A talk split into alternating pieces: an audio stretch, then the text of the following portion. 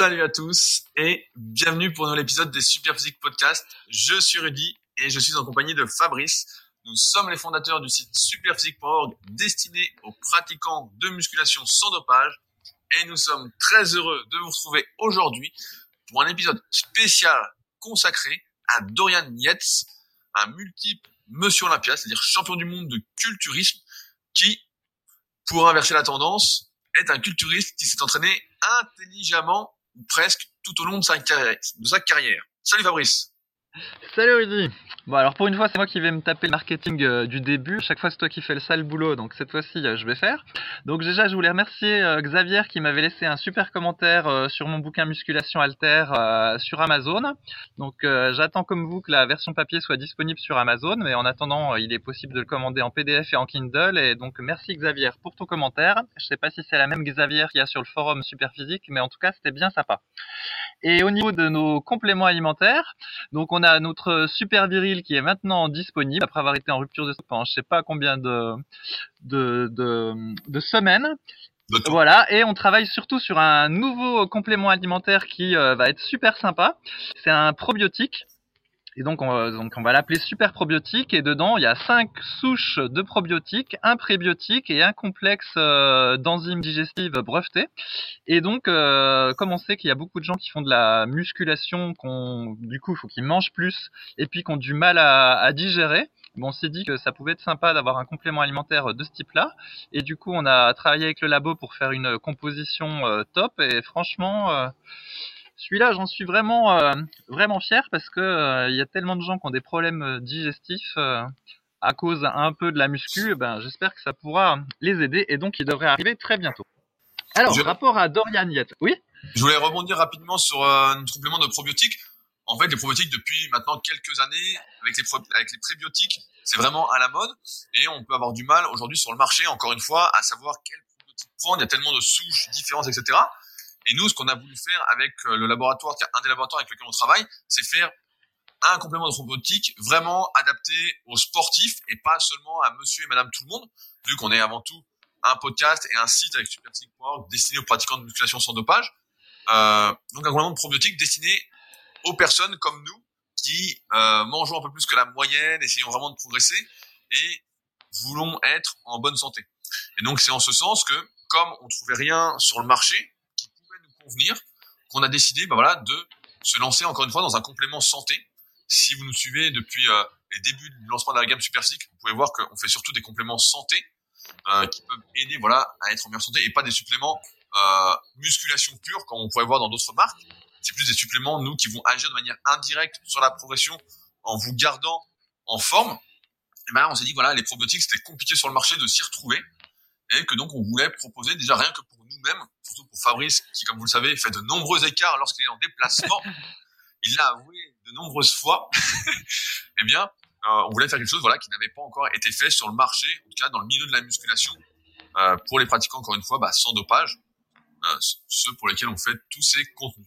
Donc, moi, je suis assez content, encore une fois, voilà, bah, comme tu l'as dit, Fabrice, de ce complément super probiotique qu'on espère sortir euh, pas trop tardivement. Alors après, on a toujours les idées, c'est toujours un peu plus long à mettre en place parce que tout ne dépend pas que de nous. C'est un travail entre le laboratoire et d'autres personnes, sans vouloir trop dans les détails, avant que ça puisse arriver sur notre site. Mais en tout cas, voilà, les probiotiques là, dans le milieu de la musculation, maintenant vous saurez quoi prendre. Euh, et je ne suis pas d'accord pour dire que c'est le sale boulot. Moi, je pense qu'on peut être fier de son travail quand on fait les choses du mieux qu'on peut et qu'il faut pas, il faut en parler avec confiance euh, je trouve que justement aujourd'hui, allez, je suis la petite aparté là-dessus. Enfin, oui, il dit que je fais le sale boulot avec le marketing, mais en fait, pour moi, c'est pas vraiment du marketing. C'est euh, j'ai confiance dans ce qu'on fait. On fait du mieux qu'on peut, donc il y a aucune raison euh, de ne pas le mettre en avant. Euh, sinon, vous n'en entendrez, jamais parler et vous ne saurez pas que ça existe, alors que ça peut vous faire le plus grand des biens. Voilà, Fabrice, je te laisse la parole pour nous parler de Dorian eh ben attends, mais si tu fais une parenthèse business, je la fais aussi. En fait, c'est-à-dire qu'en France, on pense que dès lors que tu fais euh, quelque chose de bien, un bon produit ou tu fais ton travail euh, super bien, le bouche à oreille euh, va te ramener, faire ramener des clients et tu vas pouvoir manger. Mais en fait, c'est complètement faux ça. Et donc, imaginez un type, par exemple, qui est serrurier ou électricien, qui est hyper bon dans son boulot, qui est dans une petite ville eh ben, s'il compte que sur le bouche à oreille, il a beau être le meilleur électricien de, de la ville ou le meilleur serrurier de la ville, et il trouvera aucun client. Par contre, bah, s'il fait de la pub dans les pages jaunes, s'il met des petits prospectus chez les gens, et ben les gens, le jour où ils ont besoin, ils voient le prospectus et c'est lui qu'ils appelleront. Donc en fait, on est obligé de faire du marketing. Le bouche à oreille, ça, ça marche un peu, mais c'est pas du tout suffisant. Donc c'est pour ça qu'on est obligé de communiquer sur ce qu'on fait, même si des fois c'est vu comme du racolage. Voilà. Non, mais c'est parce que c'est parce qu'aussi euh, Aujourd'hui, les gens parlent de moins en moins entre eux et que le net est vraiment pollué. Faut le dire, hein, on voit beaucoup de conneries, très peu de choses sérieuses. On voit que ce qui marche, c'est le divertissement, euh, les blagues à la con, les trolls, etc. Et que c'est plus vraiment euh, des contenus de qualité. On en entend rarement parler, sauf si c'est vraiment très très exceptionnel. Ça démarque vraiment. Et encore, il y en a de plus en plus, donc c'est compliqué d'être au courant.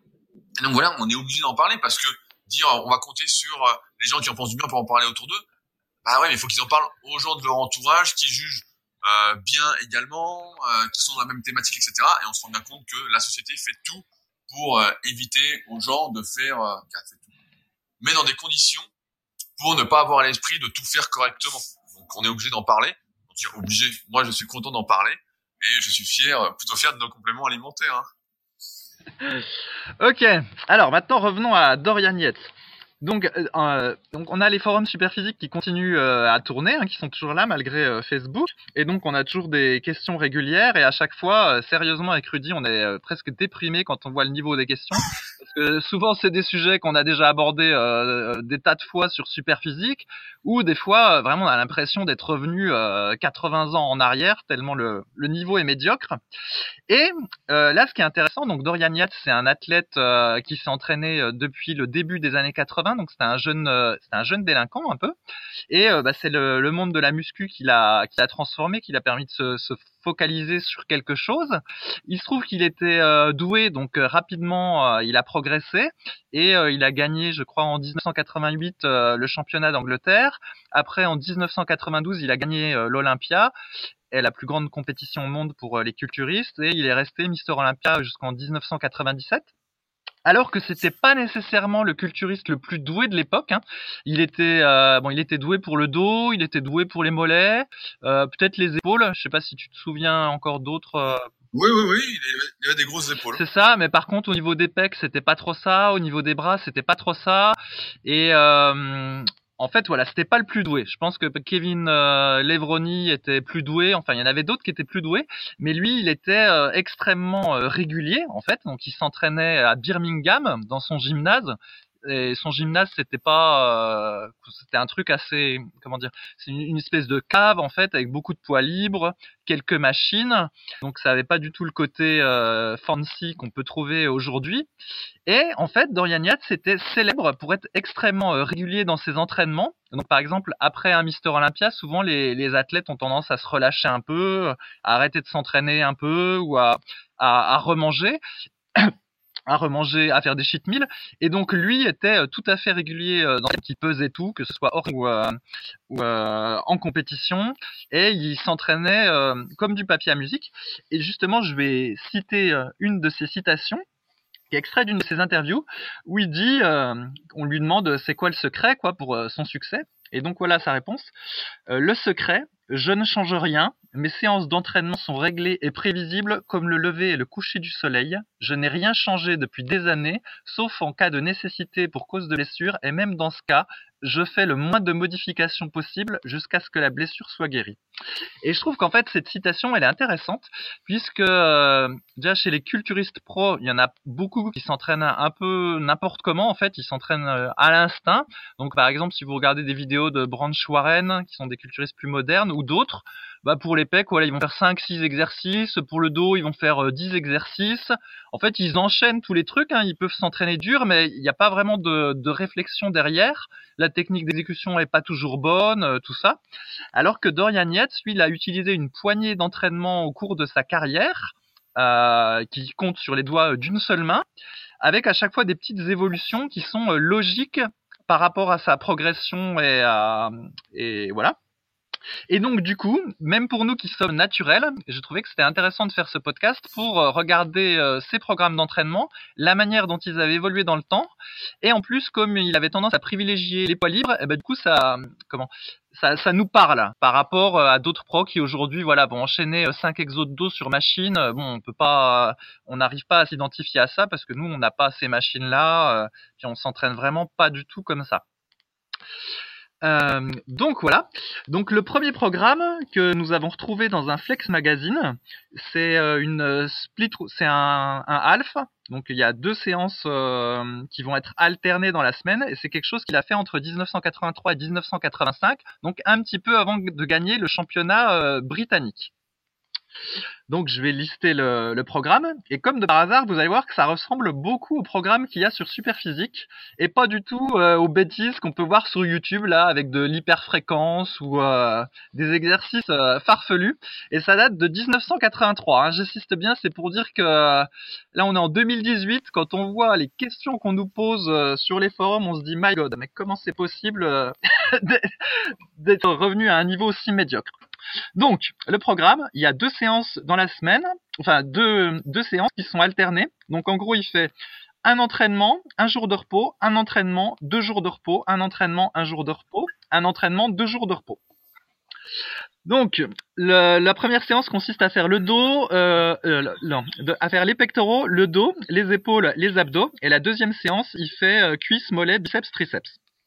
Donc, on commence par les pecs. Tout simple, développer couché, 3 séries de 8, développé incliné, 3 séries de 8, écarté incliné, 2 séries de 8-10. Voilà, un commentaire Rudy sur... Euh... Bah euh, oui, après ce nom monologue, je vais faire euh, euh, un petit intro là-dessus, mais c'est vrai que en fait Dorian Yates, c'était pas le culturiste le plus doué, et comme tu l'as très justement précisé, aujourd'hui, et j'en ai parlé en plus hier, ça tombe bien dans mon podcast qui vient de sortir donc sur Leadercast, la plupart des culturistes professionnels, et même tous aujourd'hui, s'entraînent vraiment au hasard ne savent pas pourquoi ils font tel ou tel exercice. Ils font des exercices sur machine, ils font tous le même programme, il n'y a aucune personnalisation. La question du progrès, comme on l'a vu la semaine dernière dans le podcast euh, consacré au dopage euh, qu'on venait de réaliser, bah, en fait, c'est grâce aux produits, ils augmentent les doses et puis ils progressent. Donc en fait, Dorian c'est vraiment un ovni parmi les culturistes parce que c'était pas le plus doué. Euh, certes, il a fait des erreurs, mais on va en reparler un peu après. Mais euh, c'était vraiment un exemple de d'intelligence d'entraînement et moi, son livre m'avait vraiment marqué. Je que j'avais lu quand j'étais plus jeune, le CV d'un guerrier, devant une telle détermination, une telle volonté. Alors c'était un délinquant, que sa vie était mal commencée. Euh, donc c'est pourquoi on voulait faire ce parce que c'est vraiment un exemple en fait. Même s'il est dopé, c'est un exemple en fait euh, de logique et d'intelligence dans l'entraînement, dans l'alimentation. donc là, pour revenir sur son, pro, son programme, en quelque sorte de pectoraux dans sa séance half body, en fait c'est très basique. Moi, je me souviens d'une époque sur les forums où euh, Kowok, donc Kovac, je sais que tu nous écoutes, euh, dit, quand il s'entraînait avec toi, Fabrice, il disait voilà, il dit, il disait, dis pas les secrets, son progrès, le secret pour lui, c'était de faire 4 séries 10 au développé couché, quoi. c'était ça. Et donc là, bah ouais, il y a pas, en fait, là, on voit que séance de pectoraux, bah, basique, développé couché, développé incliné, écarté, on arrive à 8 séries à la fin, alors qu'aujourd'hui, on nous dirait, bah, 8 séries, ah bah non, mais attends, 8 euh, séries, euh, ça va pas, il faut faire moins 20 séries. Donc, ouais, là, des exercices basiques que, j'ai envie de dire, la majorité des pratiquants, quand ils débutent la musculation et qui n'ont pas déjà un super niveau, bah, euh, devraient suivre. Et ça ressemble, je un peu, mais ça ressemble à ma séance, en fait, de pectoraux, quoi. C'est pratiquement celle-ci, quoi. Hum, hum. Alors, je continue. Donc là, c'était les pectoraux. Ensuite, il enchaîne avec le dos. Donc, euh, aucune surprise là non plus. Traction à la barre fixe, 3 séries 8, 3 séries de 8. Du rowing bar, 3 séries de 8. Du soulevé de terre, 3 séries de 8. Voilà. Ah, après, il avait, il avait une euh, particularité sur son rowing, c'est que le nom est resté. Il faisait un rowing euh, à la barre avec le buste assez relevé, le buste à 45 degrés lieu de 90, euh, qu'on a donné la version rowing Yates, et il l'a même popularisé à la fin, donc ça lui a pas vraiment euh, porté bonheur en quelque sorte. Il le faisait en supination, donc on, disait le rowing à la barre Yates, qu'on a appelé comme ça également sur Superphysique, dans les vidéos d'exercice que vous pouvez retrouver. Et donc c'était un rowing un peu particulier pour justement mieux cibler les trapèzes moyens et inférieurs et euh, moins mettre le bas du dos à contribution. À l'inverse, bah, ça sollicitait beaucoup moins le grand dorsal. Donc euh, c'était vraiment un exercice réalisé pour développer entre guillemets l'épaisseur du dos. Ouais, et comme lui, en fait, il avait le grand dorsal extrêmement long, euh, je pense qu'il avait pas trop besoin de se casser la tête euh, pour le développer, alors que du coup, euh, du coup, il pouvait peut-être plus insister sur le, le trapèze pour équilibrer, et c'est peut-être pour ça qu'il était fan des rowing bars, et que même par la suite, il faisait plus de mouvements pour le trapèze que de mouvements pour le grand dorsal. Voilà, donc ça c'était pour le dos. Ensuite, il enchaîne avec les épaules. Donc là, il fait développer nuque 3 séries de 8, élévation latérale 2 séries de 8, oiseau 2 séries de 8.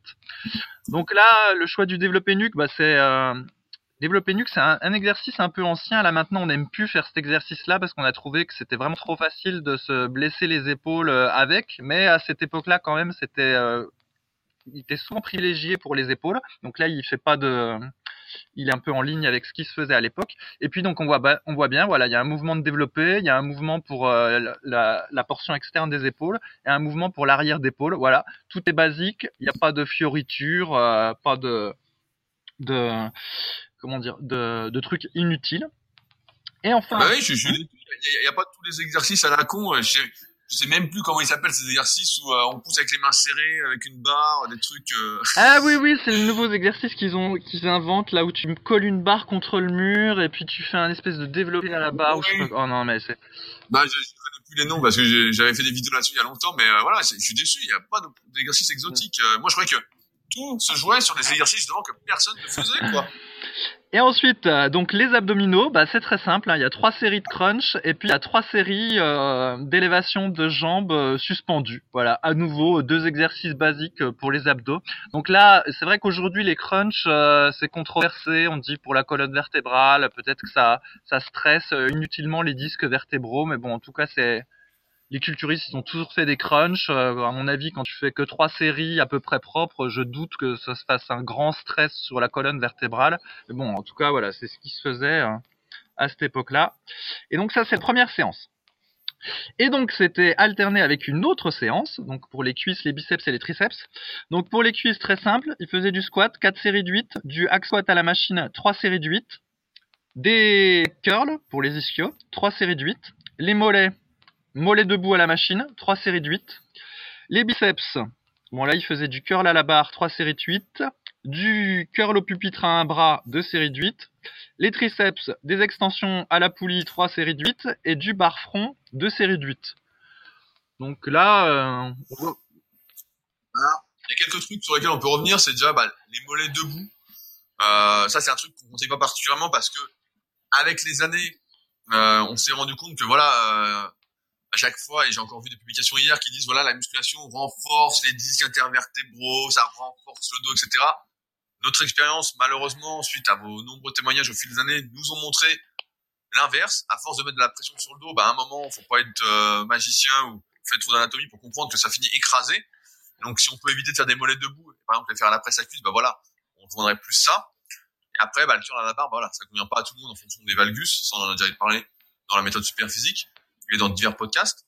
Mais on voit, voilà, encore une fois, un programme très très basique et très loin. Euh, voilà, on voit, on voit pas du euh, Jefferson squat ou, euh, du soulevé de terre de rond comme on voit là. Je sais plus comment ça s'appelle ça aussi. Euh, enfin bon, j'ai oublié tous les noms en fait d'exercices exotiques parce que comme je les pratique pas et que je les pas tout pratiqué, je les vois une fois et ils disparaissent. Mais on voit, voilà, c'est basique.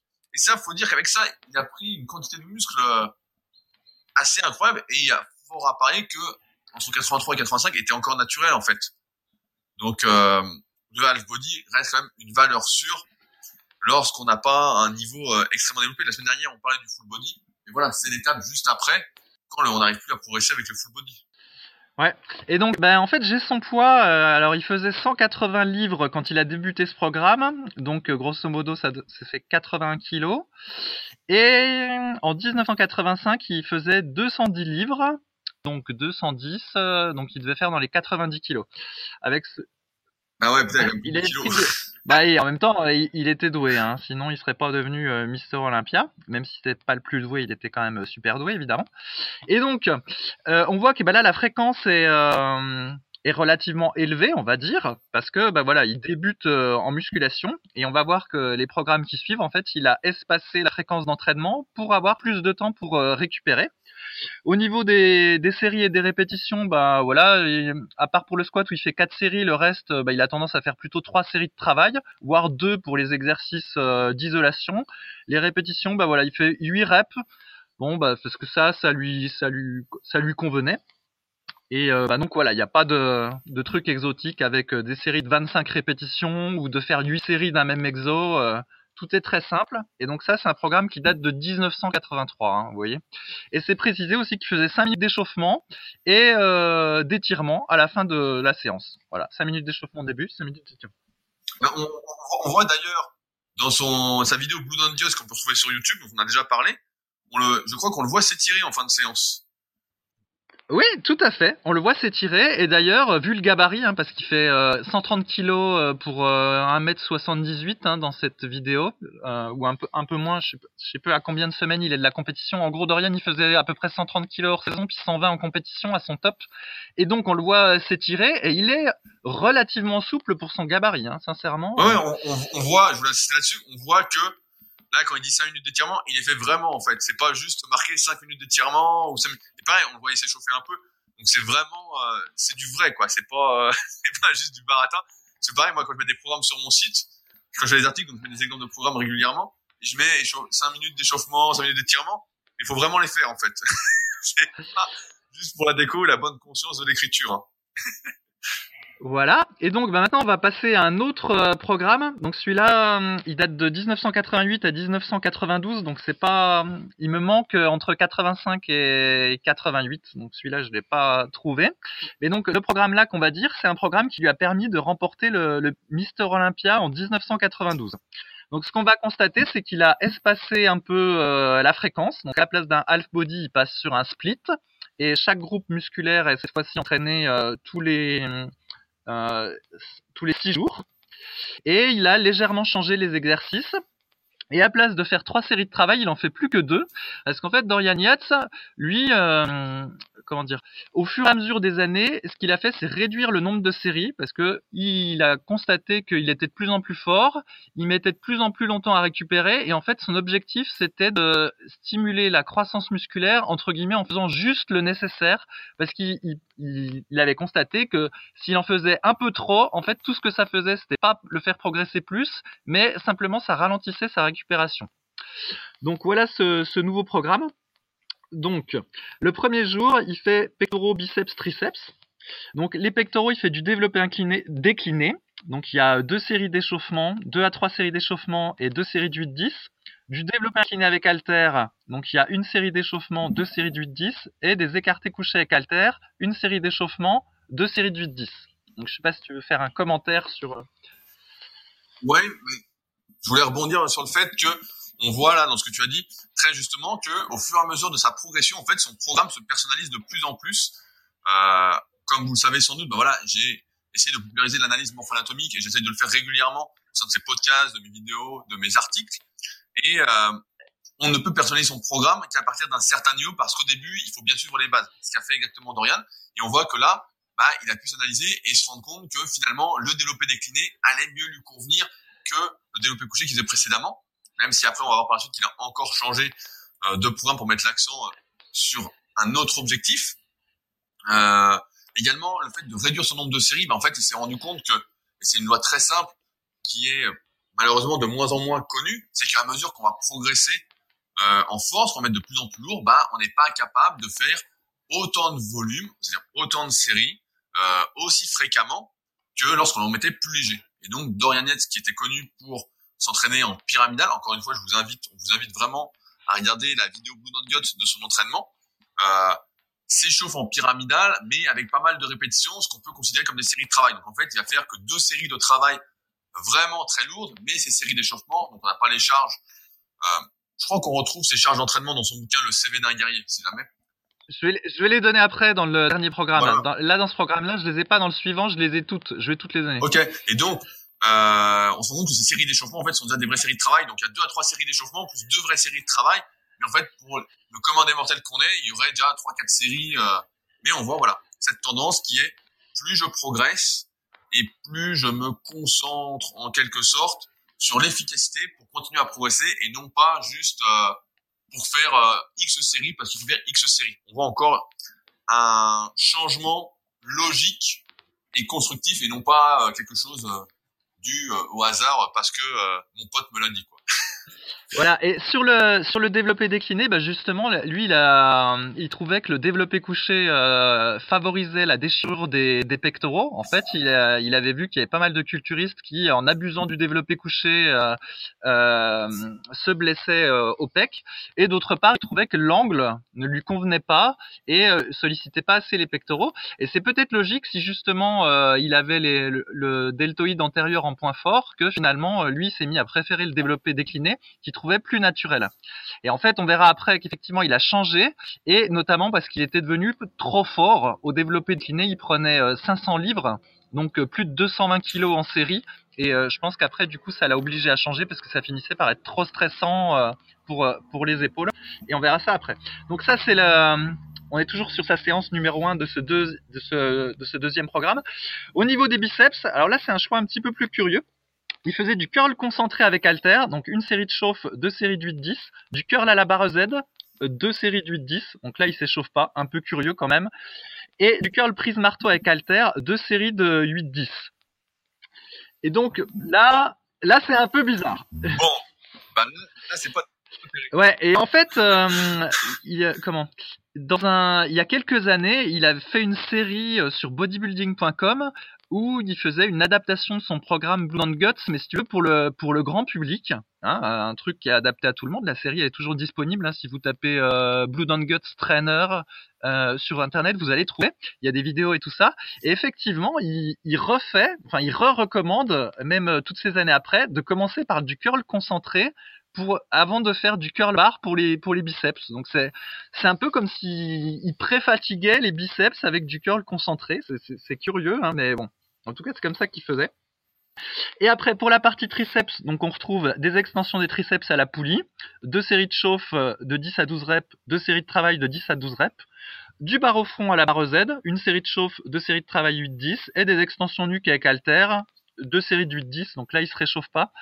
Donc voilà, on voit euh, que, que, du basique également. Voilà, il a rajouté un exercice pour les triceps, un exercice pour les biceps par rapport à son précédent programme. Voilà, au fur et à mesure qu'il progresse, je pense qu'il il a besoin entre guillemets de, si on peut dire, développer ses muscles euh, un peu sous tous les angles, si on peut dire, enfin de pas avoir de points faibles au niveau du brachial antérieur et du biceps brachial. Donc du coup, je pense qu'il ajoute des exos. Pareil pour les triceps, il faut qu'il ait les trois faisceaux qui soient correctement développés. Donc du coup, il a rajouté un exercice par rapport à la fois d'avant. Je sais pas si tu veux commenter, Rudy. Ouais, bah, je veux commenter parce qu'en fait, ces biceps ont toujours été un point faible. Si on analyse, bah voilà, on fait un rapidement son analyse morpho-anatomique, on se rend compte qu'il a les biceps très courts par la suite, il s'est déchiré.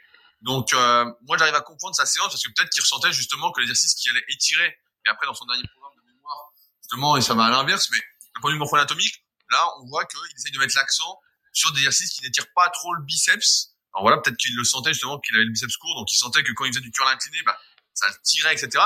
Donc c'est des exercices où le biceps, quand on a le bras en avant du corps, curl concentré, il est déjà raccourci, donc on va plus mettre l'accent sur le brachial antérieur. Ensuite, du curl à la barre, qui est un exercice qu'on a déjà parlé, qui un peu bâtard, donc entre biceps et brachial, et après du curl marteau, donc pareil, plus brachial long supinateur que biceps. Euh, on voit également, bah tu dis l'ajout d'un exercice, bah ouais, c'est peut-être pas pour tous les angles, mais on voit que son programme se complète en fait progressivement. Si on analyse sa séance de triceps, bah voilà, un exercice avec les coudes collés au corps, donc à la poulie, où en théorie ça met plus l'accent sur les vastes, externes et internes. Un exercice entre deux, euh, le bar au fond, où on a les bras euh, à 90 degrés et exercice on a le bras vraiment derrière la tête pour travailler plus la longue portion du triceps. Donc c'est même pas une question d'angle parce que les triceps et les biceps ne font pas des muscles à mais on voit que son programme se complète en fait et que chaque exercice qu'il fait complète le précédent ou presque. Là pour les biceps voilà un peu moins parce qu'il y a deux exercices avec le bras le long du corps, mais euh, on voit cette tendance voilà vraiment cette personnalisation de l'entraînement et les bras qui ont toujours été un point faible pour lui. Euh, ses poses double biceps de face par exemple étaient pas des très bonnes poses pour mettre ses bras en valeur on voyait surtout, heureusement, son grand dorsal vraiment monstrueux, ses grosses épaules, euh, etc. Mais euh, ouais, c'est un programme quand même, on voit, qui se complète au fur et à mesure. Alors qu'aujourd'hui, par exemple, on verrait beaucoup de personnes qui débutent la musculation, commencer directement euh, en split et faire euh, 5 exercices pour les biceps, alors que euh, deux suffirait, même un seul, limite. Mm, mm. Alors après le deuxième jour, là il y a du changement au niveau donc le deuxième jour là il va faire les cuisses. Donc il va commencer par des extensions de jambes assis, trois séries 10 12 d'échauffement et deux séries de 8 10 de travail, de la presse à cuisse inclinée. Donc euh, une à deux séries de 10-12 en échauffement, deux séries de 8-10 de travail. Ensuite, soit du hack squat, soit du squat à la Smith Machine, une série de chauffe, deux séries de 8-10. Après, il passe aux ischio-jambiers. Donc, il y a du leg curl allongé, une série de chauffe, deux séries de 8-10, du soulevé de terre jambes tendues, une série de chauffe, deux séries de 8-10. Et après, il passe au mollet. Donc, mollet debout à la machine, une série de chauffe, deux séries de 8-10, mollet assis, deux séries de 10, il n'y a pas de chauffe.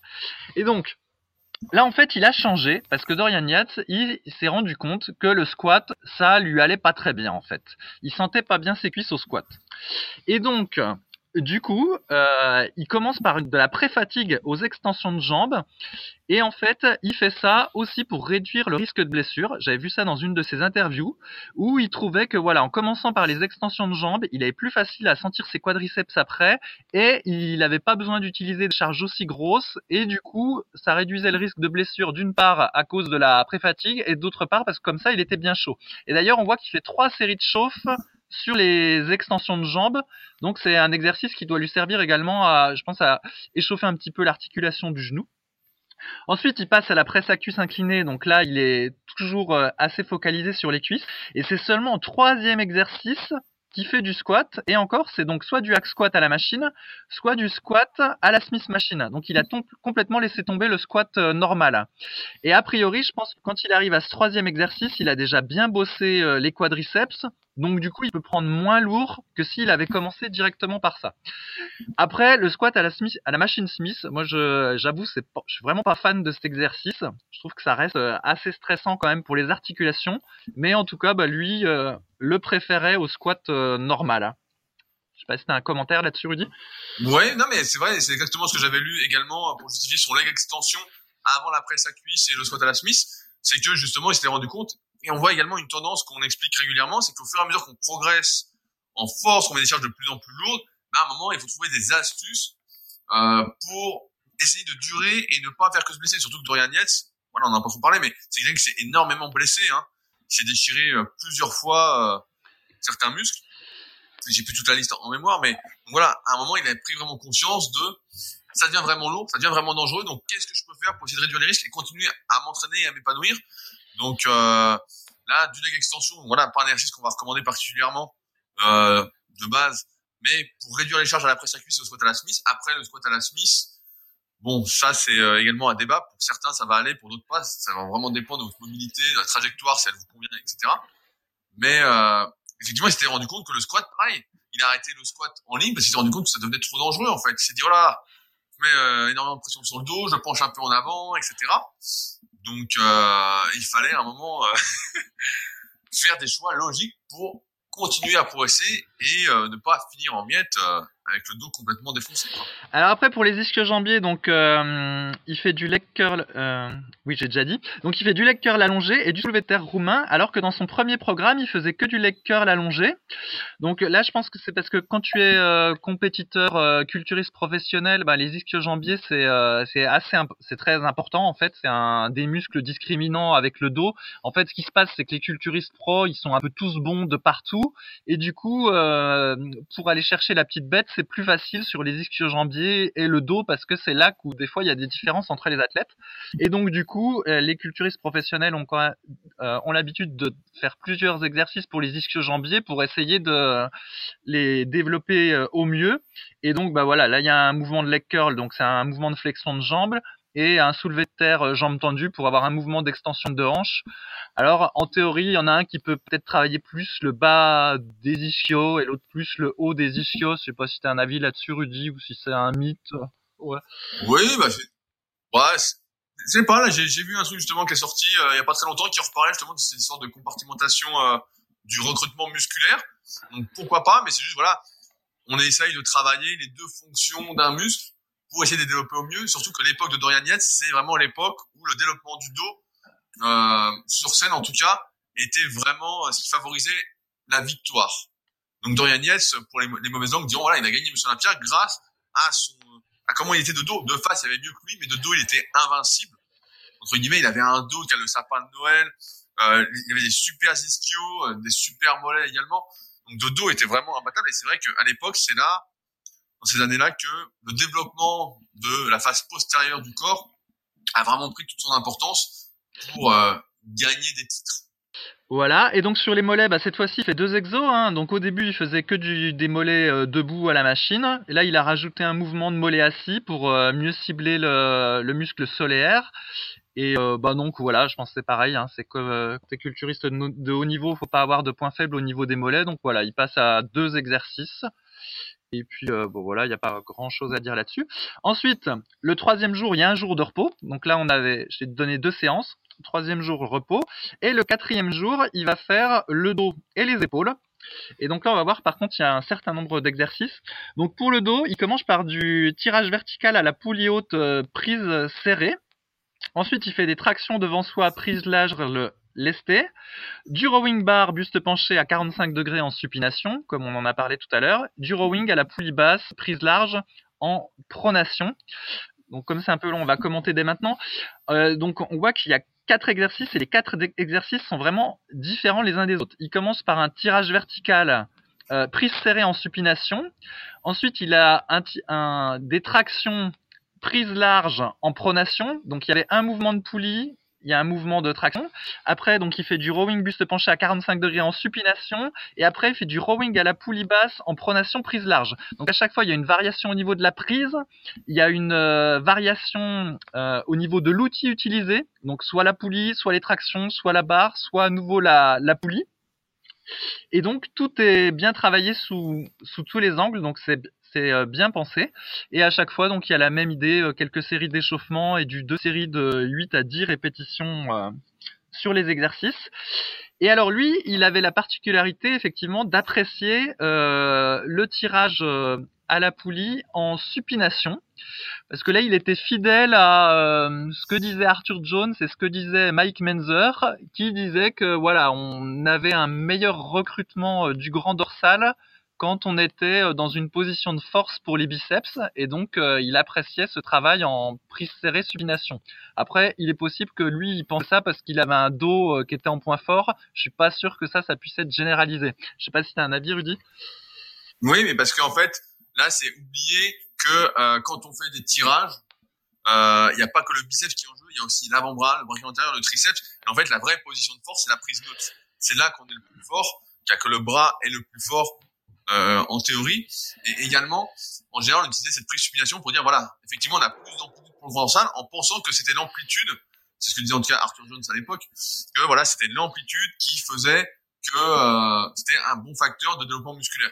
Et dans la réalité, le grand dorsal qui étant, étant un muscle à angle, notamment avec deux portions phares qui sont la portion externe et euh, la portion basse, on se rend compte en ouvrant un livre d'anatomie que les fibres ne sont pas orientées dans le même sens, tout à fait, et donc que bah, en supination, on va plus être dans l'angle euh, des fibres de la partie basse du grand dorsal et non de la portion externe qui donne de la largeur. Mais comme tu l'as dit, sa portion externe du grand dorsal, c'était vraiment son point fort, sa largeur de dos.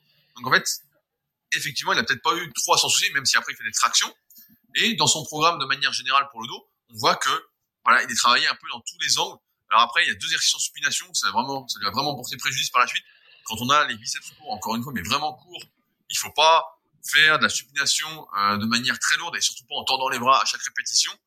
Là, c'est vraiment l'application concrète de l'analyse morpho-anatomique. Euh, et il l'a payé très cher hein, puisqu'il s'est sacrément déchiré par la suite. Mais euh, ouais, son programme est sinon est très intelligent euh, si on fait abstraction de voilà de sa morpho-anatomie. Tous les angles sont travaillés, euh, tout, tout est bon quoi. Alors après on passe aux épaules, donc c'est toujours la même séance. Hein. Donc cette fois-ci il va faire les épaules et le trapèze supérieur. Donc aux épaules, cette fois-ci il fait du développé épaule avec halter. Donc il a remplacé le développé nuque par euh, des haltères. Donc pareil, euh, quelques séries de chauffe et deux séries du 10. Il continue sur les élévations latérales avec halter. L'oiseau buste penché avec halter. Donc là toujours pareil, même chose qu'avec le précédent programme. Et cette fois-ci, il a rajouté des shrugs avec halter ou à la barre, une série de chauffe, deux séries de 8-10. Donc là, en fait, euh, il a, il dit que le développé nuque, euh, il trouvait que ça commençait à trop, trop lui stresser les épaules. Donc il est passé à la version avec halter. Donc voilà, une évolution tout à fait logique euh, par rapport à ce qu'il ressentait. Et il est, il continue à faire les élévations latérales et l'oiseau, bah voilà, parce que c'est les exos de base pour les épaules. Il est fidèle à ça.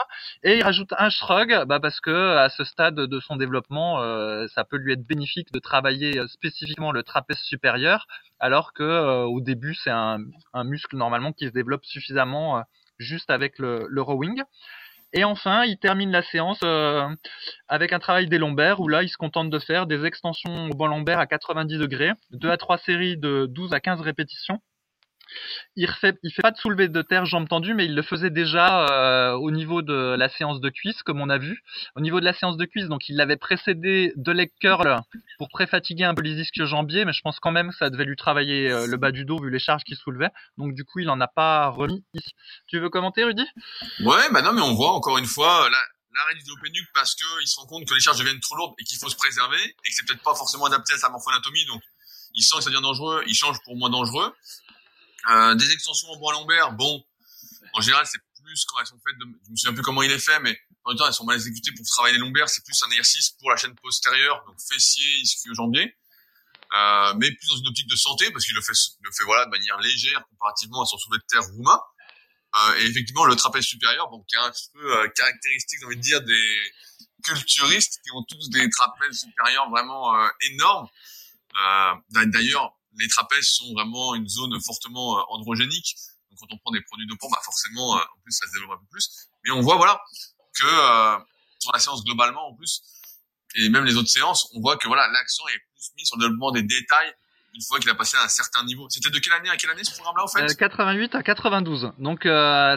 voilà, donc son premier titre alors. Ouais, c'est ça. De Monsieur Olympia. C'est ça. Donc c'est son premier titre avec ça, il a gagné donc Monsieur Olympia. Je sais plus s'il y avait encore Liané à l'époque s'il avait battu Lianet, mais je crois que Lianet s'était arrêté. Et donc, euh, c'était normal que Dorian gagne euh, la compétition. Voilà, et donc en jour 5, il se repose, et en jour 6, il recommence euh, le premier jour. Donc voilà, donc on a un split, en fait, sur... alors, attends que je... Une séance, deux séances, trois séances, voilà. Il y a un split sur trois séances qui est exécuté sur six jours. Donc c'est c'est pas compliqué, compliqué, hein, franchement, comme, comme programme par rapport à ce qu'on peut voir d'exotique euh, sur YouTube et c'est avec ça qu'il est devenu euh, champion. Et donc après on va passer à son dernier programme, euh, qui a le nom de sa vidéo, qui s'appelle Guts. Et donc on va voir que cette fois-ci, donc au début il faisait trois séries de travail, après il faisait deux séries de travail, maintenant il en fait plus qu'une, sauf si on compte la montée pyramidale qui précède.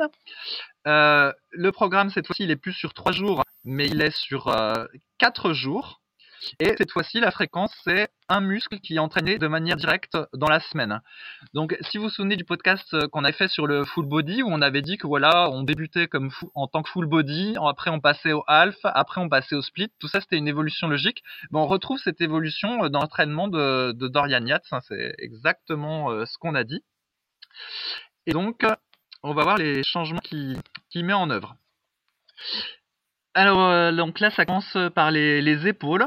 Donc cette fois-ci, il fait du développé euh, devant à la machine Smith, des élévations latérales avec altératie, des élévations latérales à la poulie en pronation en unilatéral et des haussements d'épaule avec alter. Alors je vais donner les charges qu'il met parce que cette fois-ci on les a. J'ai tout converti les livres sterling, les, les, les livres en kilos pour qu'on comprenne bien. Donc le développé devant la machine Smith, 15 répétitions à 54, 12 à 109, 8 à 10 à 154 kg. Les élévations latérales avec altératie, 12 à 23 kg, donc ça c'est sa chauffe, 8 à 10 à 32 kg. Élévation latérale à la poulie en pronation en unilatéral, 20 à 16, 8 à 10 à 32. Le shrug avec alter, 20 à 64, 10-12 à 84. Donc le 20 à 64, ça chauffe. Voilà pour la première partie épaule. Donc on voit que cette fois-ci, il a remplacé le développé épaule avec alter par le développé devant la machine Smith.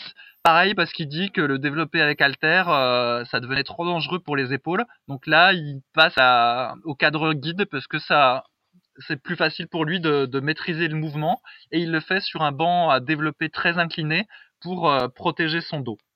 Voilà. Un commentaire, Rudy? Oui, bah on voit encore le fait que à, force de progresser, le développé avec haltère était devenu trop dangereux, notamment dans la mise en place. Hein, quand on met des haltères vraiment lourdes, on voit je sais pas si vous en avez déjà fait, ça devient compliqué pour les balancer et tout. Enfin, ça devient vraiment dangereux.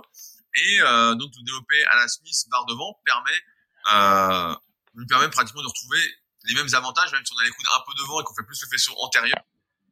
Et on voit surtout, bah voilà, les charges utilisées là qui sont quand même euh, assez euh, pharaoniques. Quoi. Là, 150 kg développés devant pour les épaules, même assis, euh, c'est assez monstrueux. Je voulais revenir rapidement sur le fait de voilà, il fait plus qu'une seule série. Faut pas oublier, remettre les choses dans le contexte. C'est que Dorian Yates, voilà, c'était quand même un pratiquant très très doué, un pratiquant dopé, donc vraiment qui n'avait pas de main morte sur les produits. Donc, euh, ce faible volume d'entraînement à la fin qui faisait une série, on peut imaginer que euh, c'est parce que son système nerveux était vraiment super optimisé pour bien solliciter ses muscles. Avec une série, d'aller vraiment dans la fatigue musculaire qui permettait de déclencher euh, une adaptation derrière, etc. Après, pour nous autres pratiquants naturels, il faut bien être conscient que quand on fait une série par exercice, même s'il y a de la chauffe lourde, etc., et même si ça chauffe, c'est même pas nos séries de travail, ça ne suffit pas. Voilà, nous, on n'atteindra jamais cette efficacité qu'il avait du moins qu'on imagine, euh, en étant naturel, parce qu'on n'est pas professionnel, parce qu'on est moins doué, etc. c'est pourquoi il nous faut, nous, plus de séries pour, par exercice en tout cas, pour déclencher véritablement une adaptation et avoir un volume d'entraînement suffisant en rapport avec nos capacités nerveuses. Hmm. On voit aussi qu'il a rajouté un exercice pour la portion euh, extérieure du, de l'épaule. Hein. Donc avant il y avait des élévations avec halter, là il a rajouté un exercice à la poulie euh, en unilatéral. Donc voilà, il rajoute un, exercice pour euh, un muscle qui est important également quand tu es culturiste propre.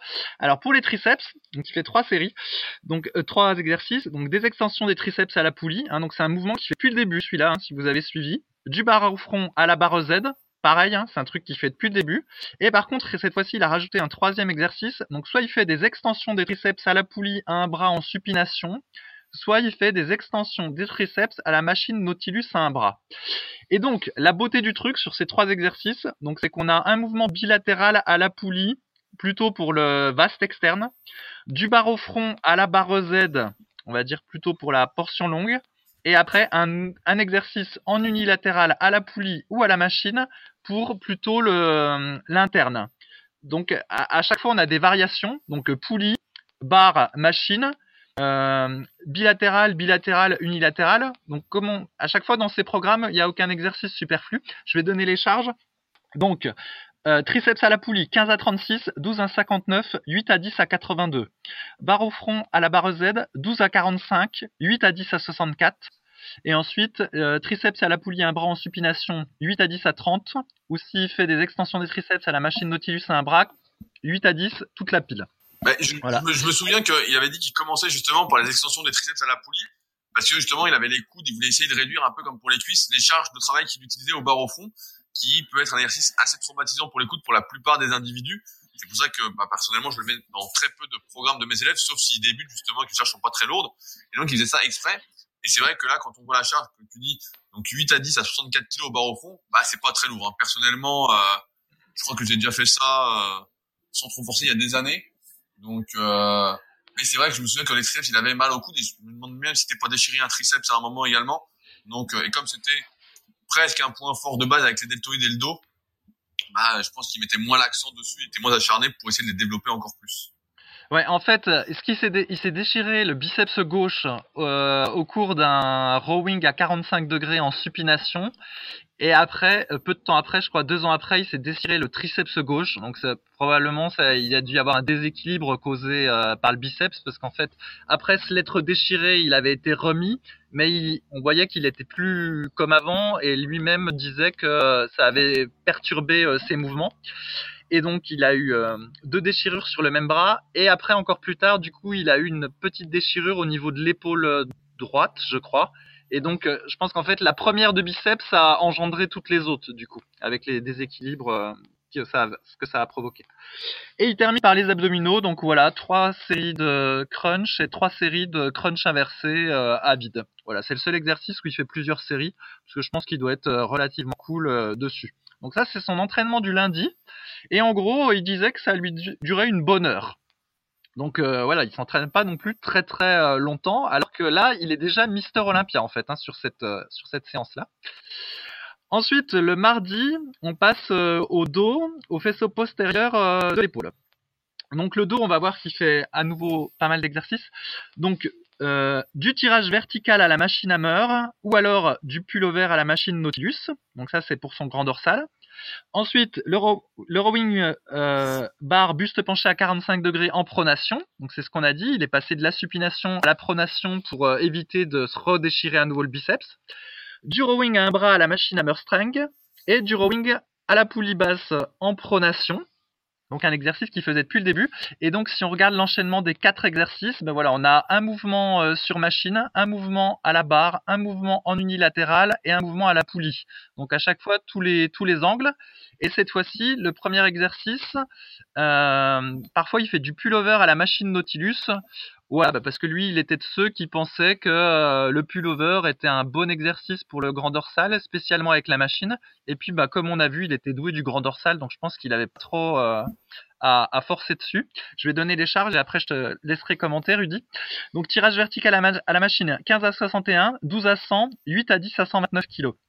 Si c'est pullover à la machine, 15 à 100, 12 à 145, 8 à 10 à 200 kg. Rowing bar, buste penché à 45 degrés en pronation, 12 à 129, 8 à 10 à 170.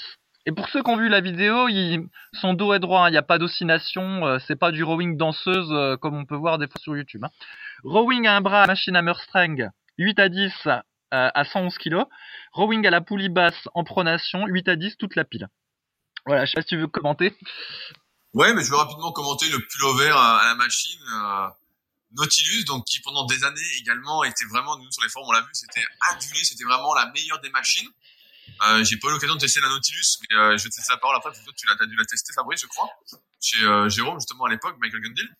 Euh, et donc cette machine pullover, voilà pour le grand dorsal, bah en fait moi j'avais essayé, donc euh, après tout le monde a essayé d'en faire une réplique, de faire des machines pullover. j'avais testé sur la Panata ou la Technogym, et euh, franchement, bah voilà, c'était pour moi qui était plus fait pour les pectoraux. Bah voilà, c'était pas miraculeux. J'avais surtout les pecs et les triceps qui congestionnaient. Euh, et voilà, ça n'a jamais été. Euh, c'est vrai que voilà, pendant longtemps, c'était un peu euh, à la mode de faire du pullover à la machine pour le grand dorsal. Toi, t'avais essayé, je crois, la, la Nautilus d'ailleurs. Ouais, bah, j'en ai essayé, j'en ai essayé plusieurs et en fait, effectivement, je trouve ça assez nul. Donc, en gros, l'idée, c'est que euh, l'idée, c'est que le pullover était l'exercice qui permettait de travailler le grand dorsal sur toute son amplitude, en tout cas le pullover à la machine, sans être bloqué par ses, biceps. Donc euh, c'était la, la thèse d'Arthur Jones. Et la version avec Alter, le problème c'est qu'on est limité en amplitude et puis là, avec le levier qui est lié à la charge, c'est surtout du coup dans, le début du mouvement que le grand dorsal travaille et après il travaille plus. Alors qu'en théorie avec la machine, il était vraiment capable de travailler sur euh, à 180 degrés et il y avait un système de cam qui faisait que normalement le, le poids s'adaptait en fonction de euh, comment dire le levier du muscle euh, avec soi-disant donc une contraction intense durant tout le mouvement. Donc ça c'était la, théorie, mais en pratique, bah, effectivement, moi j'ai vraiment pas été fan de toutes les versions que j'ai testées, que ce soit la version originelle ou euh, d'autres variantes euh, par la suite. Mais bon, donc euh, ben, Dorian Yates l'aimait bien. Et puis je crois qu'Art, comment il s'appelle, Mike Menzer aussi était fan de la machine. Donc bon, voilà, un choix. Ben moi, moi, je me souviens, ça me faisait rire parce qu'il y avait beaucoup de personnes qui ne juraient que par ça, mais qui n'en avaient jamais fait sur les forums nous disait, super exercice, c'est top. Je disais, mais non, mais nous, on a testé, c'est, c'est pas terrible, ça va pas. Parce qu'encore une fois, on se concentrait sur ce qu'on disait tout à l'heure, sur l'amplitude, on disait, plus il y d'amplitude, mieux c'est. Et en fait, pas du tout. Et je me souviens de Jean Texier, dans un guide pratique du tome du bodybuilding, qui disait justement qu'il militait pour les tractions en prise large, qui comparait justement ce pullover à la machine les tractions en prise large, où il y avait beaucoup moins d'amplitude, hein, où c'est vraiment réduit. Et il disait, ça m'avait marqué, il disait, voilà, c'est, c'est quel c'est quelques degrés d'amplitude qui vont vous donner un dos plus large et non pas le pullover en, en comparaison à la machine. Donc, euh, c'est vrai que souvent il y a des légendes comme ça euh, qui font que. Euh, et moi justement, on disait voilà le pullover ça fait pas travailler les biceps etc. Mais euh, j'avais la longue portion du triceps qui carbonisait quoi sur cette machine. Mais vraiment, euh, c'est ça le facteur limitant parce qu'encore une fois, la longue portion du triceps, comme elle est insérée sur l'omoplate, bah, dans tous les exercices de dos, elle travaille. Donc c'est normal par exemple pour certains, lorsqu'elle est vraiment longue, c'est un point fort, bah, de la voir, euh, de voir cette portion de triceps congestionner et être peut-être le facteur limitant de vos exercices pour le dos. Alors après, c'est rare, hein, mais ça peut arriver. Oui, et d'ailleurs, il est pas, il est assez fréquent pour quelqu'un qui a jamais fait de pullover, s'il s'y met, euh, d'avoir de grosses courbatures au triceps le lendemain parce que du coup, le triceps est étiré sur le mouvement. Euh, donc, ce qu'on peut voir aussi dans la séance, c'est qu'il a viré les tractions. Il fait plus aucun mouvement de tirage euh, en prise large. Donc, euh, bah, comme lui, il a un super dos, ça a pas trop pénalisé son dos. Et donc, il l'expliquait que parce que sinon, ça mettait trop de tension sur son biceps, qui donc avait été déchiré et qui était fragile. Donc, il, il faisait plus ce mouvement-là. Alors après, il passe au faisceau postérieur des épaules. Donc ce qu'on voit, c'est qu'avant, euh, les épaules, il faisait à la fois l'externe et le, postérieur dans la même séance. Ben là, il l'isole dans la séance du dos, euh, ce qui n'est pas un choix illogique, vu que comme il fait beaucoup de tirages euh, plutôt, horizontaux, il est déjà bien sollicité, son arrière d'épaule. Donc du coup, ça se fait dans la continuité. Donc cette fois-ci, il fait de l'oiseau à la machine à Strang. 8 euh, à 10 reps à 25 kg et de l'oiseau je me suis peut-être gouré là sur le 25 kg et de l'oiseau buste penché avec halter 8 à 10 reps à 43 kg. Et donc bah là il a rajouté un exo à la machine, je pense pour avoir un meilleur ressenti puis en même temps euh, s'en servir un peu comme de la pré-fatigue pour de l'oiseau buste penché avec halter vu que lui il a quand même une proéminence pour les haltères. Donc voilà, je pense qu'il rajoute de la machine en pré-fatigue, mais ça c'est ma supposition. Qu'est-ce que tu en penses, Rudy? Oui, bah en fait, le problème c'est que voilà, encore une fois, plus on met lourd et plus les exercices deviennent dangereux et on a ce besoin quand on est vraiment fort d'être stabilisé, donc d'être stable pour pouvoir vraiment forcer et mieux localiser au muscle. Et là, la machine, c'est ce que ça permet en fait. Ça permet, voilà, il est stable, il peut forcer sur l'arrière d'épaule et ensuite il peut passer sur un exercice qui localise moins, qui localiserait moins entre guillemets. Mais comme tu l'as dit, voilà, il a déjà sollicité ce faisceau-là, bah il va tout de suite mieux le sentir sur la version avec Alter ensuite. Donc ça fait office de pré-fatigue, je veux dire, de sensibilisation, tout en étant un exercice efficace également pour euh, développer ce faisceau. Encore une fois, bah l'arrière d'épaule, c'est un muscle également, quand on est dopé, qui réagit très bien au produit. Euh, mais là, lui, il mettait encore plus l'accent dessus parce que, encore une fois, il gagnait Olympia grâce à euh, son dos, surtout. Voilà, et donc il termine cette séance euh, par deux exercices pour les lombaires. Donc il fait des extensions au bon lombaire à 90 degrés avec une barre qui est tenue sur les trapèzes. Donc là il fait 10-12 reps avec une barre de 18 kg. Je pense que c'est une chauffe en fait, ça, ça, ça c'est pas du travail.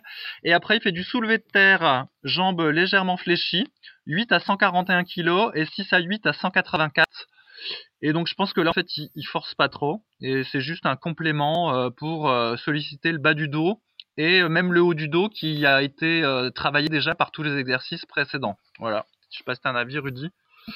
Ouais, non, mais je suis assez d'accord avec toi. De toute façon, après, on voit bien, qu'à moi qui aime bien ce programme, etc., on voit qu'au fil des années, après, il mettait vraiment l'accent sur ce qu'il avait du mal à développer. Et sur le reste, en fait, il se contentait plus d'exercer que d'entraîner hmm. pour progresser, quoi.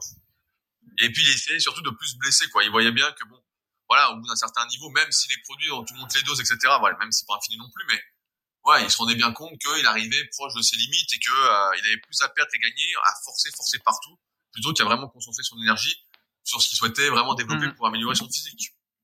Donc ça c'était lundi, mardi. Ensuite le mercredi c'est repos et le jeudi donc il va passer aux pectoraux, biceps et abdominaux. Donc là, on va voir le changement sur les pectoraux. Il y a un exercice en plus. Donc il fait du développé légèrement incliné, du développé à la machine convergente euh, hammer strength, des écartés inclinés avec halter et des écartés à la poulie vis-à-vis haute. Donc je vais donner ces charges au développé légèrement incliné, sachant que le mouvement il est nickel. Hein. C'est pas le mouvement de Warren qu'on peut voir dans sa vidéo où la barre rebondit euh, sur les pecs et tout ça. Donc 12 à 61, 10 à 100, 8 à 141, 8 à 193. Développé à la machine convergente Hammer, 10 à 100, 6 à 8 à 159. Écarté incliné avec alter, 10 à 34, 6 à 8 à 50. Écarté à la poulie vis-à-vis haute, 10 à 12 à 41. Et donc là, bah, il a remplacé le développé décliné qu'il aimait beaucoup euh, par du développé légèrement incliné. Et je pense que c'est simplement pour éviter de se blesser l'épaule parce qu'il était devenu trop fort au développé décliné. Et peut-être pour essayer d'améliorer euh, le haut de ses pectoraux. Mais je suis même pas sûr que ce soit l'argument parce que lui euh, considérait dans une interview, en, tout cas ce qu'il disait, que le développé décliné permettait de développer la totalité du grand pectoral chez lui. Donc je pense pas que ce soit l'explication, mais plutôt pour éviter de se blesser. voilà. D'ailleurs, il passe après à une machine convergente, alors qu'avant, je crois qu'il utilisait euh, des haltères. Ensuite, les écartés inclinés, ça change pas. Et il a rajouté un mouvement euh, d'écarté à la poulie euh, vis-à-vis. Peut-être pour faire la cerise euh, sur le gâteau. Et donc on voit là il y a quatre exercices. Il y en a un exercice avec barre, un exercice avec machine convergente, un exercice avec halter et un exercice à la poulie. Également si on regarde les angles, le développé légèrement incliné, donc voilà il pousse légèrement vers le haut.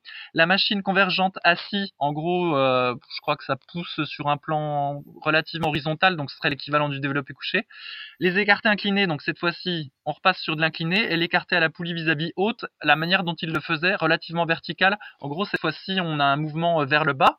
Donc on a tous les angles qui sont faits avec à chaque fois la variation barre machine alter poulie. Et puis bon, on voit qu'il est super fort quoi. Donc, je sais pas si tu veux commenter. Ouais ouais non mais c'est très bien. Euh, c'est ça aussi on en a pas trop parlé mais euh, c'est vrai que à chaque fois il alterne un peu les résistances dans sa séance donc pour bénéficier des avantages de chacun sans avoir que les inconvénients. Quand on fait par exemple que des barres et haltères, bah au bout d'un moment voilà on va sentir que surtout si on devient très fort voilà que euh, ça fait pas que du bien et donc on peut faire un exercice avec barre et puis après faire un exercice avec machine voilà, que ce moins dangereux, avec poulie, voilà. Chaque résistance, entre guillemets, a des avantages et des inconvénients, et ne se contenter que d'une seule, bah, euh, surtout, voilà, au niveau de Dorian bah, ça peut devenir, voilà, très dangereux, euh, voire même, à l'inverse, inefficace. Donc, c'est pour ça qu'il combine tout ça, et c'est hyper intelligent, quoi. On voit que, de toute façon, c'était un culturiste euh, plutôt euh, intelligent. Donc après, il passe, euh, il passe au biceps. Donc là, son programme de biceps ressemble plus à quelque chose qu'on enfin, recommanderait, mais qui est pour le coup curieux parce qu'il s'est déchiré le biceps gauche et maintenant il commence avec du curl incliné avec halter, donc quelque chose qui va déjà étirer un peu le biceps. Ensuite, il fait du curl à la barre Z et après du curl au pupitre à la machine à un bras Nautilus. Donc ce qu'on voit déjà, il y a une alternance. Premier exhaust est halter, le deuxième c'est la barre, le troisième c'est à la machine. Le premier exhaust est des haltères, donc lui il fait son curl incliné avec haltère, c'est en simultané. En gros, c'est les deux bras en même temps, donc c'est un mouvement euh, bilatéral, enfin unilatéral simultané, on va dire. Ensuite, à la barre, bilatéral. Et après, le dernier exercice, il est en unilatéral. Donc, il y a une variation aussi là-dessus. Et puis, ben voilà, le premier exercice, le bras est en arrière, au curl incliné. Au curl à la barre, ben, cette fois-ci, le, le, le, bras est collé contre le corps. Et au curl pupitre à la machine, cette fois-ci, le bras est franchement en avant hein, sur, la, sur la machine. Et donc du coup, là avec sa séance, il sollicite, il sollicite bien euh, le biceps euh, brachial et après le brachial euh, antérieur. Par contre, c'est vraiment curieux que jusqu'ici, il avait commencé par du curl concentré et là qu'il se soit déchiré le biceps, et ben cette fois-ci, il commence par du curl incliné même si c'est pas très incliné dans la vidéo, on peut voir, et même s'il le fait avec rotation, hein, il n'est pas en supination en bas, parce que là, je pense que vraiment l'étirement serait trop fort sur son biceps. C'est quand même curieux comme choix. Et alors pour les, poids, donc 10 à 23, 6 à 8 à 32, à l'incliné avec halter. Curl à la barre Z, 10 à 45, 6 à 8 à 64. Euh, il marque une pause en haut du mouvement, et il est vachement propre son mouvement de curl à la barre Z. Et curl pupitre à la machine à un bras Nautilus, 6 à 8 à 54. Je sais pas si tu veux commenter, Rudy. Ouais, bah en fait, effectivement, c'est curieux, mais comme il y a euh, une rotation en fait durant le donc même si nous on n'est pas très fan des rotations vis-à-vis du manque de repères, voilà. Après, il est pas très incliné non plus, mais c'est vrai que si j'avais eu Dorian Yass en élève, je l'aurais pas fait faire ça. Ou au pire, si vous voulez faire du curl incliné, très peu incliné, je l'aurais plutôt mis en prise marteau euh, pour vraiment enlever euh, totalement les risques de blessure. Après, on voit qu'il n'est pas si fort que ça non plus au biceps. Hein. Tu vois, on voit que c'est vraiment un problème parce que 32 kg par bras au curl incliné en série de 6-8, ben, euh, je dois pas en être loin. Euh, si je reprends un peu de poids, euh, je crois au mieux, j'ai déjà fait 6 à 30 en étant assez strict. En supination, en plus sans rotation, donc bon, ça me paraît pas... Euh, curl à la barre, 10 à 64, bah pareil, c'est pas très fort, assez fort, mais euh, on a des mecs sur le club super physique qui font 10 à 60 assez strict. Alors, également, là, voilà, il fait, il fait une petite pause en haut parce que voilà, les biceps, c'est un point faible et qu'il les a déchirés tu veux prendre moins de risques. Et enfin, bah voilà, tu as la machine. Euh, la plupart des machines pour l'IMSF étant bien pourries, euh, espérons que c'était une super machine qu'il utilisait et que la résistance n'était pas hyper accentuée en bas de mouvement quand on est tout faible. Mais euh...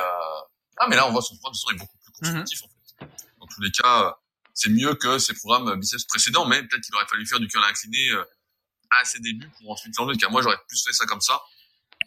Biceps court, curl incliné au début, pourquoi pas, mais dès que tu deviens fort, soit tu réduis le risque en enlevant l'exercice, soit tu changes la prise, tu relèves le siège pour euh, mettre l'accent sur autre chose que le biceps en priorité. Bon, imagine que là, il se l'est déchiré son biceps gauche, donc euh, je pense qu'il touche du bois là, à mon avis, quand il entraîne ses biceps. et puis euh, donc après, il refait, euh, il fait des abdominaux, voilà, trois séries de crunch, trois séries de crunch, crunch inversés. Donc ça, ça a pas changé. Hein. Dès 1983, il faisait trois séries de crunch et trois séries de crunch inversés pour les abdos. Il n'y a aucun changement en plus de 15 ans. Donc ça, c'était pour le mardi. Le mercredi, attendez, non, je me suis perdu. C'était jeudi, autant pour moi, j'étais perdu. Le vendredi, il se repose. Et enfin, le samedi, il va faire les cuisses. Donc, il n'y a pas grand changement. Hein. Donc, leg extension assis, presse à cuisse inclinée, axe squat. Donc, exactement le même programme qu'avant. Pour les ischio-jambiers, leg curl allongé, soulevé de terre roumain et leg curl debout à une jambe. Donc là, le changement, c'est qu'il a rajouté du leg curl debout à une jambe. Et enfin, les mollets, donc mollets à la machine, mollets assis, aucun changement. Donc je vais donner les charges. Leg extension assis, 15 à 59, 12 à 91, 10 à 12 à 122.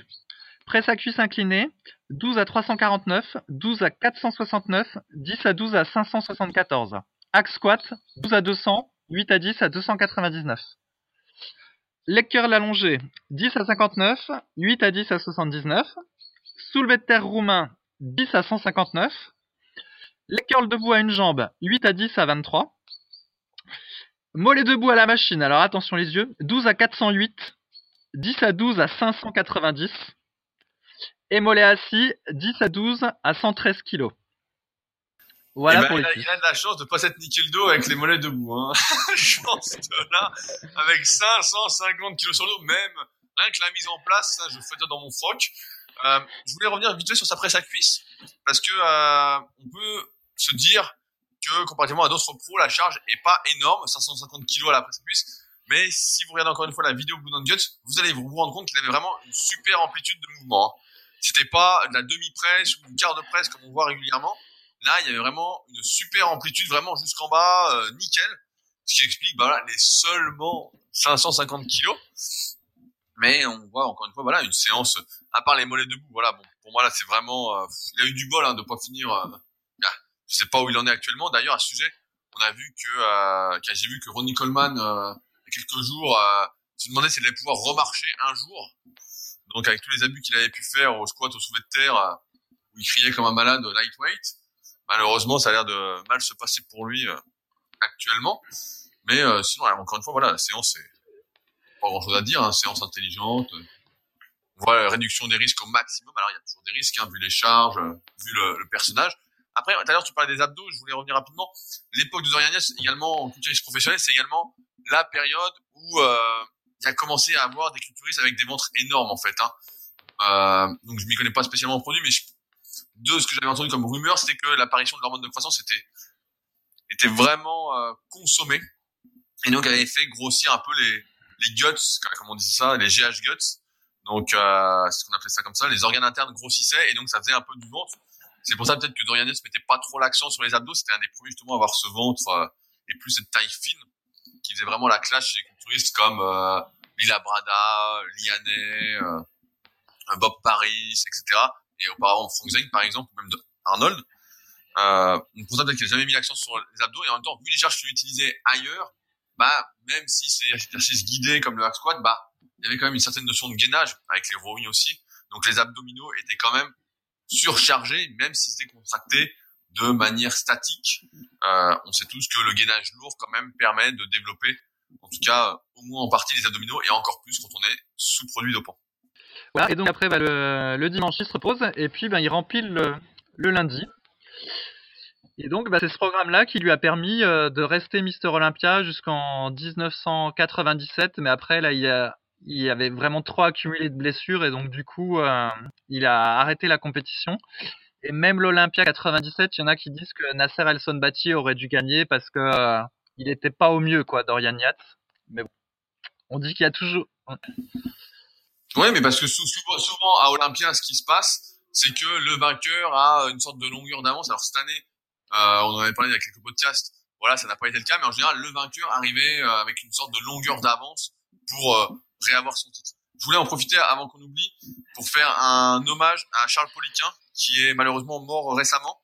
Donc on l'a souvent cité dans les podcasts, un des plus grands entraîneurs euh, de tous les temps, qui a cas de notre temps, en termes de préparation physique, euh, qui s'est quand même démené pour euh, essayer de populariser certaines méthodologies d'entraînement, même si voilà, on n'était pas d'accord avec tout, mais bon, c'est aussi ça la richesse du monde de la musculation. Chacun a son expérience et ça nous a permis de réfléchir et d'élaborer notre méthodologie aussi.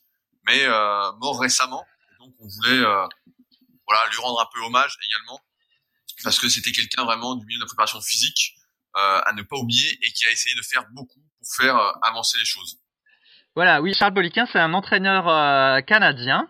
Et puis voilà, c'était quelqu'un qui réfléchissait. Il écrit euh, plusieurs livres sur la musculation et on voit qu'il était passionné puis qu'il aimait réfléchir et vraiment tirer vers le haut euh, la musculation et la préparation physique. Et donc il est décédé euh, fin du mois de, septembre. Puis voilà, bah j'écoute sur, l'entraînement de Dorian Yates, j'ai plus grand chose à ajouter.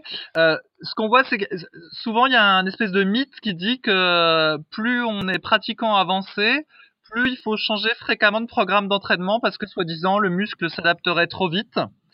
Et donc, euh, des fois, on peut lire qu'il faut changer de programme si t'es débutant tous les trois mois, si t'es intermédiaire tous les deux mois, si t'es confirmé euh, tous les mois. Alors que bah voilà, Dorian Yates, lui, euh, il a utilisé une poignée de programmes d'entraînement pendant toute sa carrière, et on voit même qu'il y a beaucoup de redondance entre les programmes, donc il y a même pas tant de différence que ça entre ceux-ci. Et lui, il a expliqué son succès en disant qu'il était extrêmement régulier. Voilà. Ouais, bon bah après voilà, il y a les produits, mais c'est vrai que on voit et c'est un bon exemple en fait pour nous pratiquants naturels euh, cette méthodologie, cette transformation, cette évolution de programme. Alors après, quand on est très très très fort, répéter régulièrement les mêmes exercices, voilà, ça peut être dangereux, surtout quand on force comme il forçait. Euh, on va s'user plus rapidement. Donc à ce niveau-là, qui ne nous concerne pas du tout, on pourrait imaginer une rotation des exercices, etc pour essayer de se préserver encore un peu plus. Euh, moi, j'utiliserais plutôt d'autres méthodologies d'entraînement, mais bon, une fois, c'est à débat. C'est vrai que voilà, cette histoire de choquer le muscle, de changer régulièrement et tout ça, voilà, c'est une vaste fumisterie pour essayer, encore une fois, de vous attirer pour lire des articles, pour vous vendre des conneries après. Nanana. On voit bien, moi, je vois, on a regardé sur ce podcast justement des personnes qui vendent des programmes sur 8 semaines, sur 15 semaines, sur 20 semaines. Qu'est-ce que c'est que ça, quoi? C'est, c'est vraiment prendre des gens pour des cons encore une fois, c'est vraiment de la personnalisation. On démarre très basiquement et progressivement, on va personnaliser son programme par rapport à sa morphanatomie, par rapport à ce qu'on ressent, par rapport voilà au risque de blessure, pour arriver à la fin à quelque chose de, d'ultra personnalisé en fait, quelque chose qui nous correspond vraiment et pas euh, le programme du voisin. Et c'est vers ça que vous devez tendre et non pas voilà vers euh, je change en fonction du programme du mois. Tout à l'heure on parlait de Flex Magazine, ça m'a fait penser à une anecdote aussi. Flex Magazine, donc c'était un magazine vous ne le connaissez pas parce qu'il n'existe plus aujourd'hui. C'est un magazine qui était consacré vraiment à l'actualité des culturistes professionnels, euh, donc était vendu un peu comme un magazine hardcore. On trouvait des super photos, justement des interviews, euh, peut-être pas tout à fait vrai à chaque fois, mais on trouvait par exemple les programmes de Dorian Yates, euh, on trouvait pas mal de choses, et ça contrastait, Dorian Yates contrastait beaucoup avec les culturistes de l'époque parce que lui était en Angleterre et que tous les culturistes en fait rêvaient ou étaient en tout cas ses concurrents aux États-Unis. Ils étaient tous aux États-Unis, au Gold Gym, etc. C'était l'époque encore du Gold Gym euh, même c'était la fin. Et lui était en Angleterre, à Birmingham, dans sa salle toute noire, sans trop d'éclairage. Mais c'était une super salle avec du super matos. Hein. Mais euh, ça contrastait vraiment. Et c'est en ce sens qu'il se différenciait aussi de la norme et qu'on aimait un peu cet esprit. Euh, c'était un peu vendu comme le rebelle de la musculation. Son image c'était ça. Moi, je me souviens, j'ai déjà rencontré Dorian Yates. Je me souviens, j'avais vu un FIBO, donc le salon allemand. Et donc, je sais pas, il y a plus de dix ans. Et euh, je me souviens, j'avais été frappé parce que il avait le dos tellement développé et surtout les trapèzes moyens que euh, de dos, il était en t-shirt, on a l'impression qu'il avait une bosse en fait, mais vraiment une bosse de trapèze moyen dans le dos quoi. Et c'était euh, hyper impressionnant, c'est la première fois que j'ai vu ça chez aucun autre culturiste, et à l'époque, les ai presque tous vus, hein, tous les meilleurs du monde.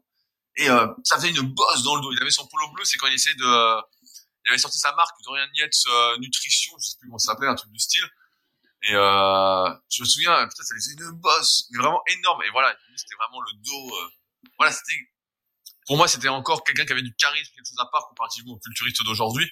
C'est pour ça on voulait lui consacrer un podcast parce que c'était un culturiste intelligent où aujourd'hui et même euh, à côté à l'époque les mecs faisaient tous n'importe quoi, font tous n'importe quoi, nous prennent pour des cons. Et c'est pour ça qu'encore une fois il faut surtout pas prendre exemple sur les mecs doués et encore plus dopés. ouais. Alors, je vais quand même terminer. Il y a, si vous regardez la vidéo de Blood Guts, vous verrez qu'il fait beaucoup de répét... enfin, plusieurs répétitions forcées à chaque série avec l'aide de son partenaire d'entraînement. Et en fait, euh, il précise dans une interview qu'il s'entraînait pas comme ça toute l'année et qu'il y avait des périodes où il faisait des répétitions forcées, mais pas tout le temps. Donc même lui, en fait, euh, avec sa série unique, euh, se contentait d'aller à, l'échec, si on peut dire, et faisait pas ses répétitions forcées négatives à chaque fois. Ça, c'est le premier truc. Et le deuxième truc, c'est que euh, il y a beaucoup de culturistes professionnels de l'époque qui étaient entraînés par des entraîneurs. Et lui, c'était euh, quelqu'un qui s'entraînait tout seul avec son partenaire d'entraînement, sans entraîneur, et qui s'était formé euh, à force d'essais et d'erreurs et en lisant plein de choses. Donc il est totalement autodidacte et, solitaire, entre guillemets, dans son succès. Ouais, ouais, mais c'est ça qui le différencie des autres qui étaient surtout assistés. Je me souviens encore des exemples de Jean Texier à l'époque qui disait euh, très justement, il disait voilà, les culturistes professionnels, la plupart en fait sont assistés. Euh, ce qu'il leur faut, c'est pas une copie, c'était plutôt euh, une mère, quoi. Fallait tout leur faire, etc. Et on voit que Dorian, voilà, était plus dans cet esprit euh, un peu de leadership. Et on voit même par la suite, euh, quand il a voulu créer ses marques de suppléments, il en a fait plusieurs. Aujourd'hui, je sais pas trop ce qu'il devient, ça fait un moment que j'ai pas regardé, mais en tout cas, c'était vraiment quelqu'un je trouve. Euh... Oui. Ben, en fait, on parle à l'imparfait, mais Dorian Yates, il est toujours là et actif dans le monde de la muscu, donc il a toujours sa marque euh, Dorian Yates Nutrition. Il a essayé de faire une franchise de son gym euh, en Angleterre. Alors je sais pas trop si ça a marché. En tout cas, le gym dans lequel il s'entraînait existe toujours. Hein. C'est possible de s'y entraîner. Lui, il a déménagé en Espagne en fait. Donc il vit en, Andalousie donc euh, au soleil. Et puis bah voilà, il est continue à être très actif, euh, il entraîne euh, des gens, il fait des séminaires, il est tout à fait en forme. Donc il fait plus de muscu hyper lourd hein, évidemment, mais il est très sportif. Il s'est essayé un peu au MMA en amateur, tout ça. Donc voilà, il, vit bien. En fait, c'est un pro qui a, qui a, très bien fini quoi. Donc voilà. Bon bah, je pense que ce sera le mot de la fin. Comme vous l'avez compris, nous sommes plutôt fans entre guillemets admiratif en tout cas de Dorian. Et c'est pourquoi nous lui avons consacré ce long podcast. À la base, je croyais qu'on allait faire court. je me suis dit, on va jamais réussir à tenir longtemps. Et Fabrice était tellement passionné par le sujet que nous vous avons fortement gâté. Euh, un avion passé Fabrice. Je suis démasqué. Si vous l'entendez. euh, donc, bah, je vais conclure euh, par vous remercier de nous avoir écoutés jusqu'au bout. Encore une fois, voilà, bah, si ce podcast a aidé, n'hésitez pas à en parler autour de vous, etc. Euh, on en parle au début de ce podcast, ça a quand même de l'impact. Hein. Si vous en parlez autour de vous, vous faites découvrir à d'autres personnes. Nous, notre but, c'est vraiment de transmettre et de démocratiser les bonnes connaissances pour les pratiquants de musculation sans dopage. Vous évitez de perdre du temps, de vous blesser. Donc, l'analyse de programme de culturisme professionnel, je pense, aujourd'hui, vous a aidé à y voir un peu plus clair. Si vous souhaitez soutenir le podcast, vous pouvez également, parce qu'il est gratuit, toujours gratuit, euh, laisser un commentaire sur la plateforme où vous suivez, vous y abonner. Euh, donc là, je crois qu'on approche des 280 commentaires sur le podcast sur l'application, donc podcast sur euh, iPhone. Donc euh, si vous pouviez prendre 2-3 minutes pour laisser un commentaire, c'est cool, un petit 5 étoiles une petite phrase d'encouragement. Nous, ça nous motive à continuer, on se sent bien soutenu. Et comme d'habitude, si vous avez des idées de sujets ou autres, bah, vous n'hésitez pas à nous contacter donc directement sur les forums Superphysique. Comme d'habitude, je mettrai des liens euh, à consulter directement sous euh, ce podcast, notamment l'article que Fabrice a consacré sur Dorian Nies au complet, vraiment un très très long article, euh, nos livres respectifs, euh, la formation super physique, les forums super physiques, voilà, pour nous contacter et poser vos questions auxquelles on répond tous les jours avec plaisir. Sur ce, on se retrouve donc la semaine prochaine pour un nouvel épisode. Bon entraînement Salut